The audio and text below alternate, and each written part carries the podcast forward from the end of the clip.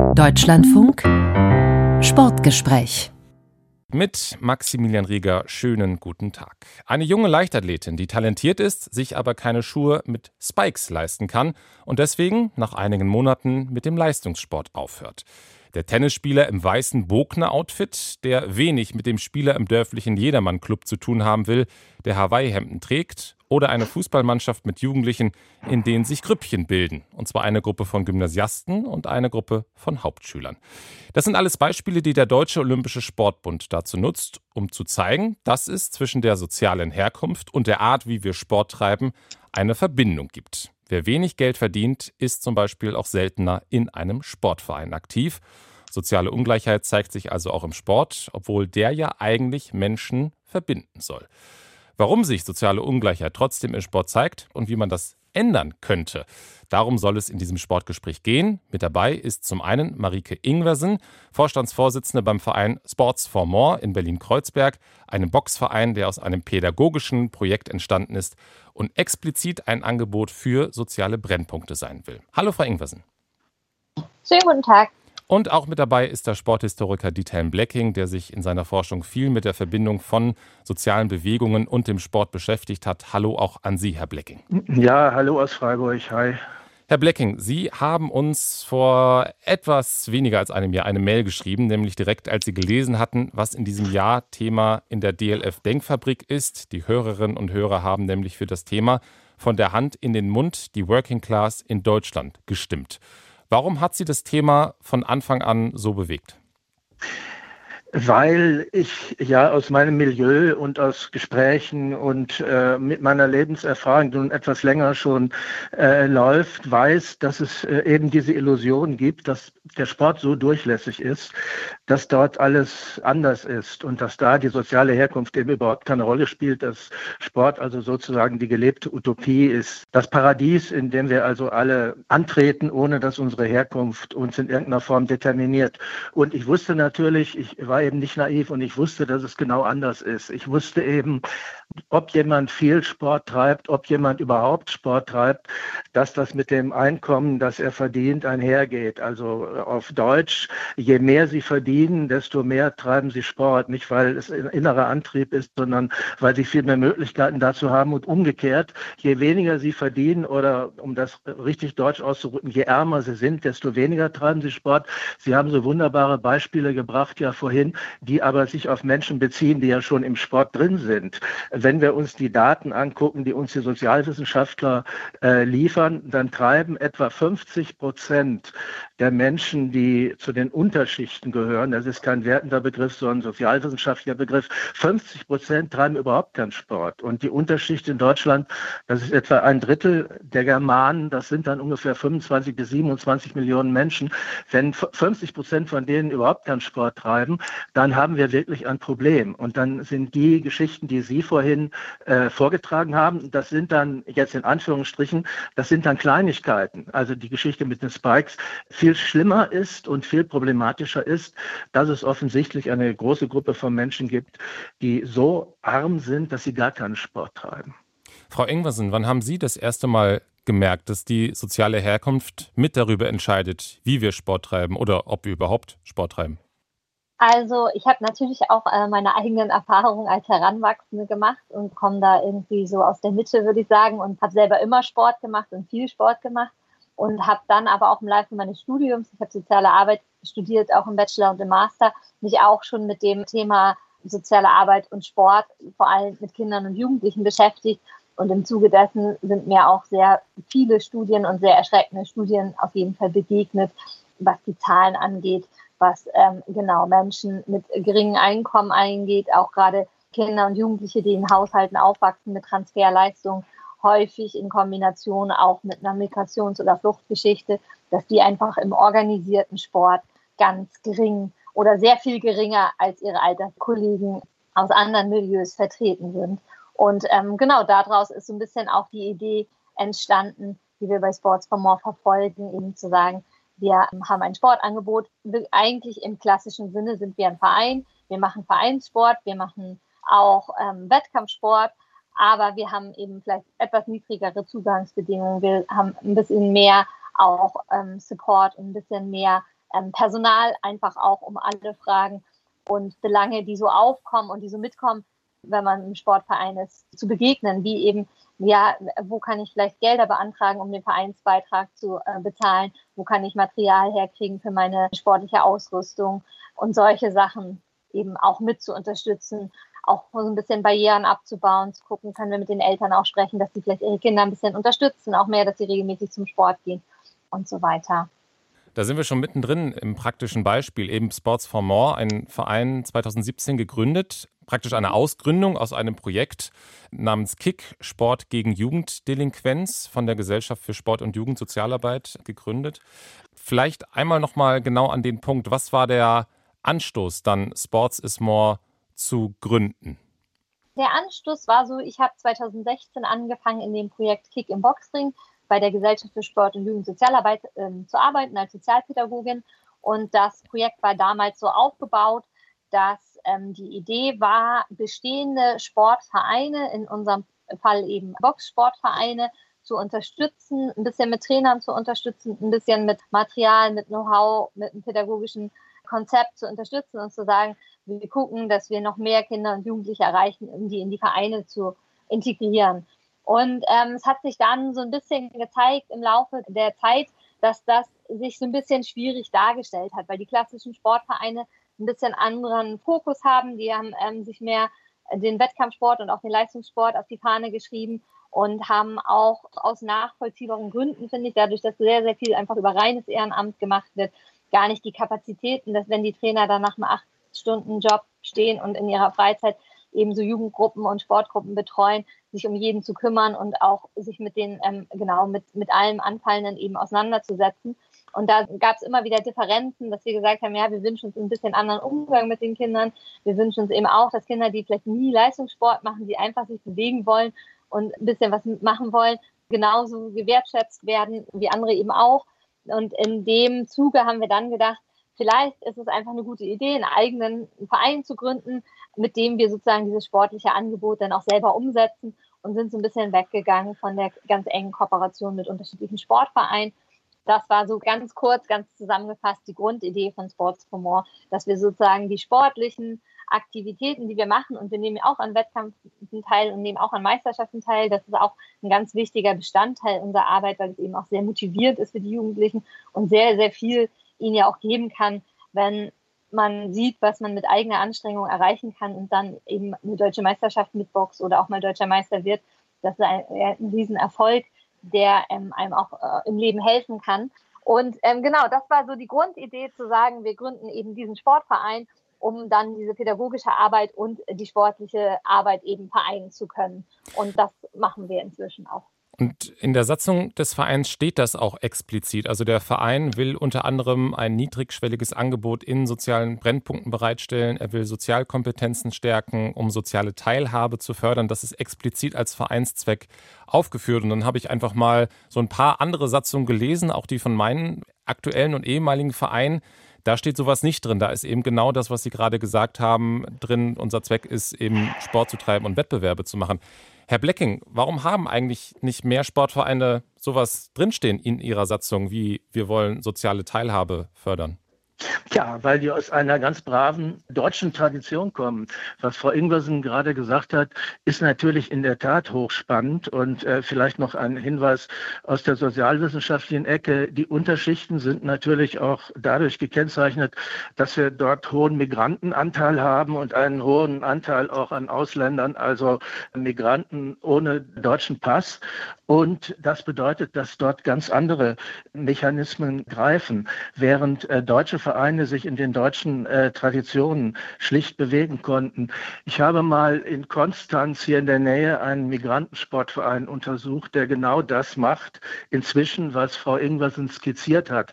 Der hat begonnen als türkischer Verein, hatte auch dieses Türkische im Namen und hat sich dann ausgeweitet zu einem Verein, der stolz von sich sagen konnte, wir integrieren hier in Konstanz.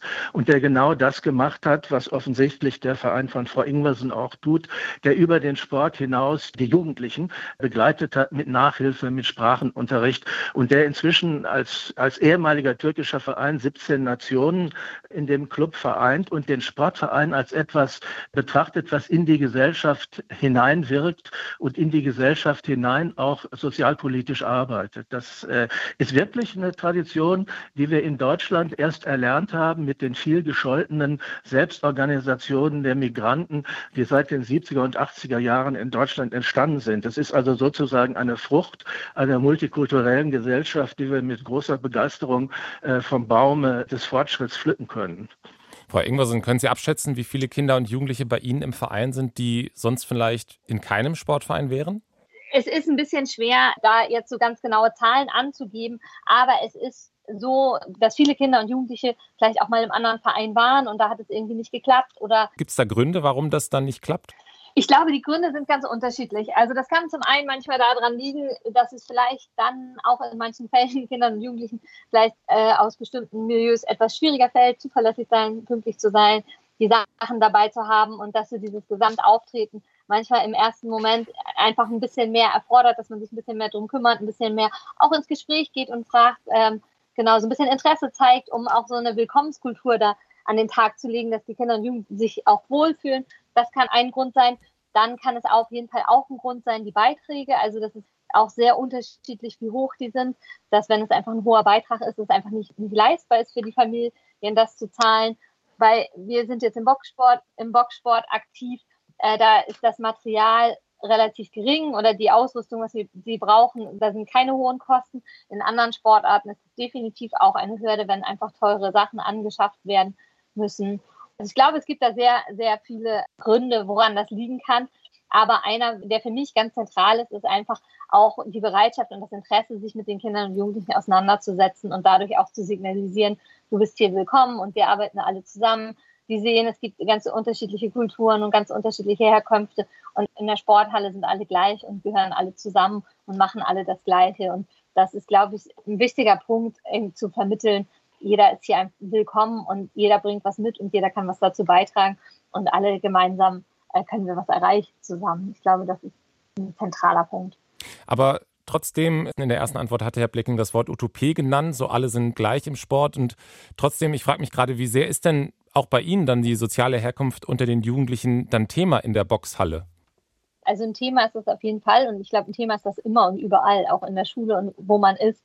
Und äh, das gehört ja auch irgendwie in den Alltag. Also das ist für uns ja vielleicht auch irgendwo Thema.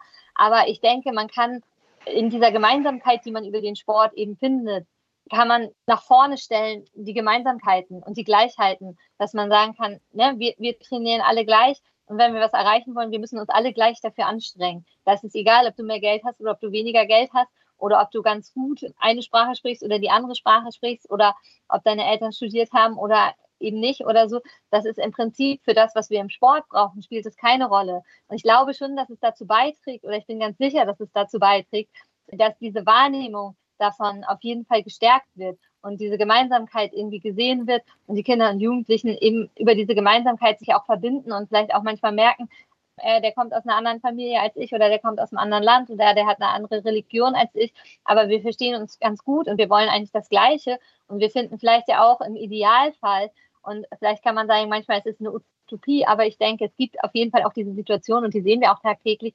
Gemeinsamkeiten finden, auch die außerhalb des Trainings stattfinden und die da auch weiterhin übertragen werden. Also es gibt auf jeden Fall Möglichkeiten, sowas aufzuzeigen. Und natürlich funktioniert es nicht zu 100 Prozent und immer. Und es, es ist so eine Allzweckwaffe. Aber es ist eine gute Möglichkeit, wirklich auch andere Menschen, auch andere Herkünfte kennenzulernen und sich auszutauschen und über diese Gemeinsamkeit des Sports eben so eine Verbindung herzustellen. Das Problem scheint mir zu sein, wie kriegt man die dahin? Also ich habe ja eben von diesen 50 äh, Prozent von diesen vielen, vielen Millionen, darunter sind ja auch unheimlich viele Kinder mhm. und viele Jugendliche. Wie kriegt man die dahin? Das Problem ist, was Sie machen, klingt ganz großartig. Ich unterstelle Ihnen, dass das auch fantastisch ist und dass der Sport natürlich auch die Möglichkeiten bietet äh, dafür, dass man zusammenkommt. Aber der Sport oder auch der Sport, besonders im Verein, stellt immer noch eine Schwelle dar, gerade für die, die aus vielen Gründen unterprivilegiert sind. Und das sind die, die wenig Geld haben. Und das sind auch die, die in der Migrationsbiografie unterwegs sind. Häufig unterscheidet sich das ja aus ganz bestimmten Gründen. Und die Frage scheint mir zu sein, wie man die da hinbekommt. Und die Frage scheint mir mhm. besonders, wir laufen ja gerade, wenn wir den verschiedenen Nachrichten mit zu Berge stehenden Haaren glauben dürfen, laufen wir ja in eine scharfe wirtschaftliche Rezession herein. Das heißt, die 30 Prozent, von denen ich vorhin gesprochen habe, Unterschichten, es wird wahrscheinlich, wird sich diese, ich nenne das mal Kampfzone und die Armutszone, die wird sich ausweiten. Das heißt, das Problem wird noch größer werden. Es ist noch weniger Geld da für in Anführungsstrichen so etwas Nebensächliches, was es ja gar nicht ist, wie Sport. Und dann ist eben die Frage, wie kriegt man sie hin? Dahin, dass Sie in der Halle oder Sie in Ihrem Verein diese wunderbare Arbeit leisten können. Der Weg dahin, der scheint mir das Problem zu sein, wenn wir jetzt wirklich über Politik reden, wie wir diesen Zustand aufknacken wollen. Haben Sie da eine Antwort darauf, Herr Blecking?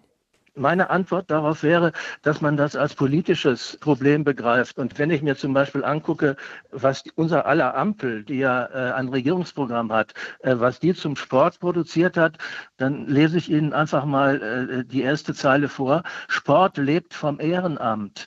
Das weiß ich nicht, wie das in, in Berlin ankommt. Stärkt den gesellschaftlichen Zusammenhalt und ist Mittler für demokratische Werte. Das ist also eine Häufung von Plastikwörtern. Und wir können also von der Politik Politik auf der Ebene nicht viel Hilfe erwarten. Und es würde eben darum gehen, dass klar ist, da haben wir noch gar nicht drüber gesprochen, was das eigentlich bedeutet, wenn Kinder und Jugendliche überhaupt nicht am Sport teilnehmen, wenn Erwachsene sich überhaupt nicht mehr bewegen. Das bedeutet natürlich in der Folge Entwicklungsdefizite und zwar enorme Entwicklungsdefizite physischer und psychischer Art.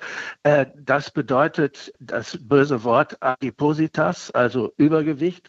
Und das bedeutet am Ende einer solchen Karriere, dass arme Menschen, dass dort Frauen vier Jahre früher sterben als der statistische Durchschnitt, Männer acht Jahre früher als der statistische Durchschnitt. Das ist jetzt nicht nur die Frage des Sports, es ist die Frage, wie ein Mensch sein Leben organisieren kann und sein Leben glücklich organisieren kann und eben nicht nur als Teil eines Überlebensprozesses, sondern tatsächlich eines Prozesses von gutem Leben. Und da wird viel zu wenig natürlich investiert. Und da muss man sagen, dass äh, viel mehr auf diese Gruppe zugegangen werden müsste.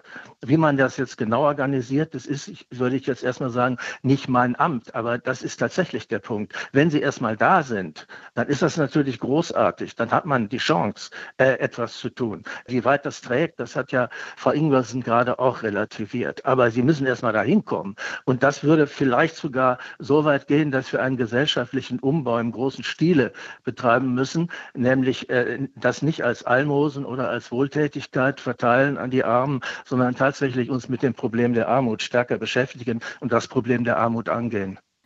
Jetzt ist natürlich die Frage, Sie haben gesagt, von der Politik erwarten Sie jetzt nicht so viel. Dann bin ich jetzt relativ schnell bei Vereinen und Verbänden, die aber natürlich keinen großen gesellschaftlichen Umbruch irgendwie vonstatten bringen können. Also, wo lässt uns das jetzt? Was kann der organisierte Sport, was sollte der organisierte Sport daraus für Schlüsse ziehen aus der aktuellen Zustandsbeschreibung, dass er offenbar viele Menschen nicht erreicht, die aber ja eigentlich erreicht werden sollten?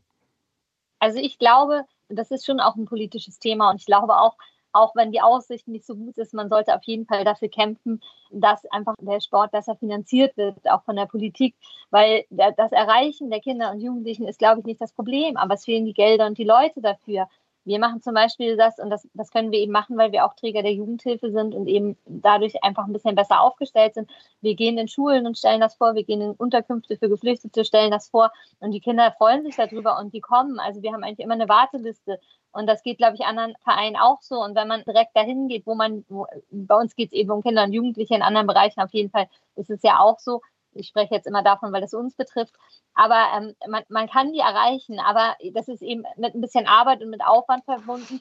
Und das kann nicht das reine Ehrenamt leisten. Das ist ja eben, wie Herr Blacking auch sagte, Äh, dem Sport wird sehr viel Gutes und Positives auch politisch zugeschrieben, aber das soll alles rein ehrenamtlich funktionieren und das geht eben nicht. Und ich glaube, das ist schon auch Aufgabe mit des Sportes, sehe ich zumindest so, auch dafür sich stark zu machen und laut zu werden und zu sagen, es gibt so viele Möglichkeiten, die man nutzen könnte, wenn das Geld dafür da ist. Und es gibt ja auch viele gute Menschen und erfahrene äh, Trainer und Trainerinnen in den Vereinen, die einfach auch noch viel mehr machen würden, wenn sie die Zeit dafür hätten. Das heißt, wenn sie ein paar Stunden weniger in, in ihrem Regeljob arbeiten können und dafür aber finanzielle keine Nachteile hatten und so weiter. Also ich glaube, es gibt viele Möglichkeiten und so niedrigschwellige Sportangebote auf Sportplätzen, in Jugendeinrichtungen oder ähm, genau auf Bolzplätzen einfach ne, ganz niedrigschwellig anfangen und gucken, dass man die Kinder erreicht. Und der Politik müsste dann eben auch klar werden, dass, wie auch Herr Blacking schon gesagt hat, auf lange Sicht das auch einen Vorteil hat, weil eben auch gerade Kinder und Jugendliche gesünder aufwachsen, wenn sie sich regelmäßig bewegen und Sport treiben und häufig ja auch ein anderes Bewusstsein über gesunde Ernährung entwickeln und so weiter, dass es eben dann die Folgekosten sich vielleicht verringern, wenn man Hausaufgabenhilfe, Nachhilfe irgendwie im Sportverein mit angliedert, der Zugang einfach viel einfacher ist, als wenn das irgendwo extern noch angeboten wird. Und dass dadurch natürlich auch vielleicht die Bildungschancen, die steigen, die Teilhabechancen steigen, einfach auf lange Sicht sich da äh, auf jeden Fall sehr positive Sachen entwickeln würden. Und ich denke, da muss es hingehen in diese Richtung. Frau Ingwersen, Sie geben mir insofern eine Steilvorlage, weil vor 130, wir, wir, sind Sportler, wir freuen uns jeder, jederzeit über eine Steilvorlage. Und ich werde nicht mit einer rechten Geraden antworten, sondern ich nehme als guter Fußballer äh, die Steilvorlage auf. Und vor 130 Jahren, im Sommer 1892, ist in Brandenburg, bei Ihnen ganz in der Nähe, die Arbeitersportbewegung äh, gegründet worden. Das waren sozialdemokratische Arbeiter, die waren aus sogenannten bürgerlichen Vereinen rausgeflogen und äh, die erkannten, dass sie nur dann Chancen haben, Sport zu treiben, wenn sie sich politisch artikulieren, politisch oppositionell artikulieren.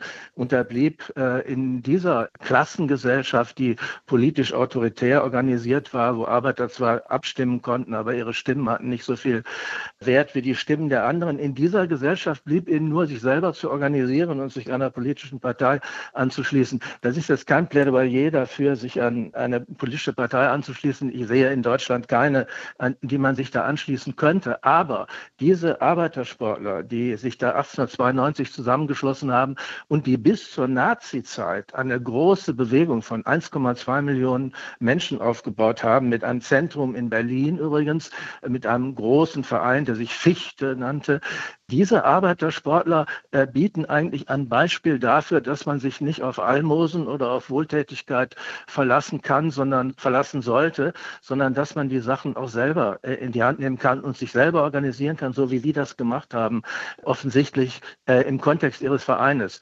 Und wie gesagt, revitalisieren äh, kann man so eine Bewegung nicht. Aber man kann natürlich aufrufen, wofür die standen. Die standen für Demokratie, die standen gegen autoritäre, faschistische Bewegungen, die standen für Internationalismus, die standen gegen Rassismus und die haben Sport und Politik verknüpft, weil ihnen klar war, dass wenn sie sich als Sportler äh, retten können oder wenn sie sich als Sportler ein gutes Leben organisieren wollen, dann geht das nur im Kontext von Politik und im Kontext einer kritischen Analyse der Welt, in der sie leben. Und es geht nicht, indem man also einfach nur kopfnickend äh, damit einverstanden ist mit dem, was geschieht. Also das, was Sie dort in Ihrer Praxis machen, kann man eigentlich nur sagen, schließt an an das, was die Arbeitersportler zwischen 1892, 93 und 1933 in Deutschland praktiziert haben. Und trotzdem haben wir ja in Deutschland eben diese Situation, dass eben viele Menschen nicht erreicht werden oder eben auch, also diese, diese massenhafte Mobilisierung haben wir natürlich auch nicht. Deswegen zum Abschluss von diesem Sportgespräch vielleicht ein sozusagen konstruktiver Versuch. Was müsste sich denn ändern es muss zweigleisig laufen. Es muss auf der einen Seite, das ist dieses schöne Bild, was Bertolt Brecht mal äh, erzählt hat. Er fährt mit seinem Auto New York an einem Mann vorbei, der im Regen steht und der darum bittet, mitgenommen zu werden und der ist arm und hat nichts zu essen. Und Brecht sagt dem Fahrer, fahr weiter, weil wenn ich den mitnehme, ändere ich ja nichts an der Gesellschaft, die den armen Kerl da verrotten lässt. Und dann sagt er sich aber im Auto, Mensch, hätte ich es doch getan. Der hätte heute ein Nachtlager und was zu essen. Man muss heute handeln und das ist das, was Frau Ingwersen tut. Und das ist wunderbar, was sie tut. Und es gibt auch viele engagierte Lehrer und es gibt viele engagierte Sozialarbeiter, ohne die die Lage noch sehr, sehr viel schlimmer wären. Und die tun das häufig wirklich auf ihre Kosten. Und schönen Gruß an die Ampel. Die tun das wirklich ehrenamtlich, aber die brauchen dieses Lob, glaube ich, überhaupt nicht. Aber auf der anderen Seite zweigleisig, habe ich gesagt. Das andere Gleis müsste bedeuten, äh, stärkere Bekämpfung der Armut durch gesellschaftliche Umverteilung von Reichtum. Frau Ingwersen, was ist aus Ihrer Sicht nötig?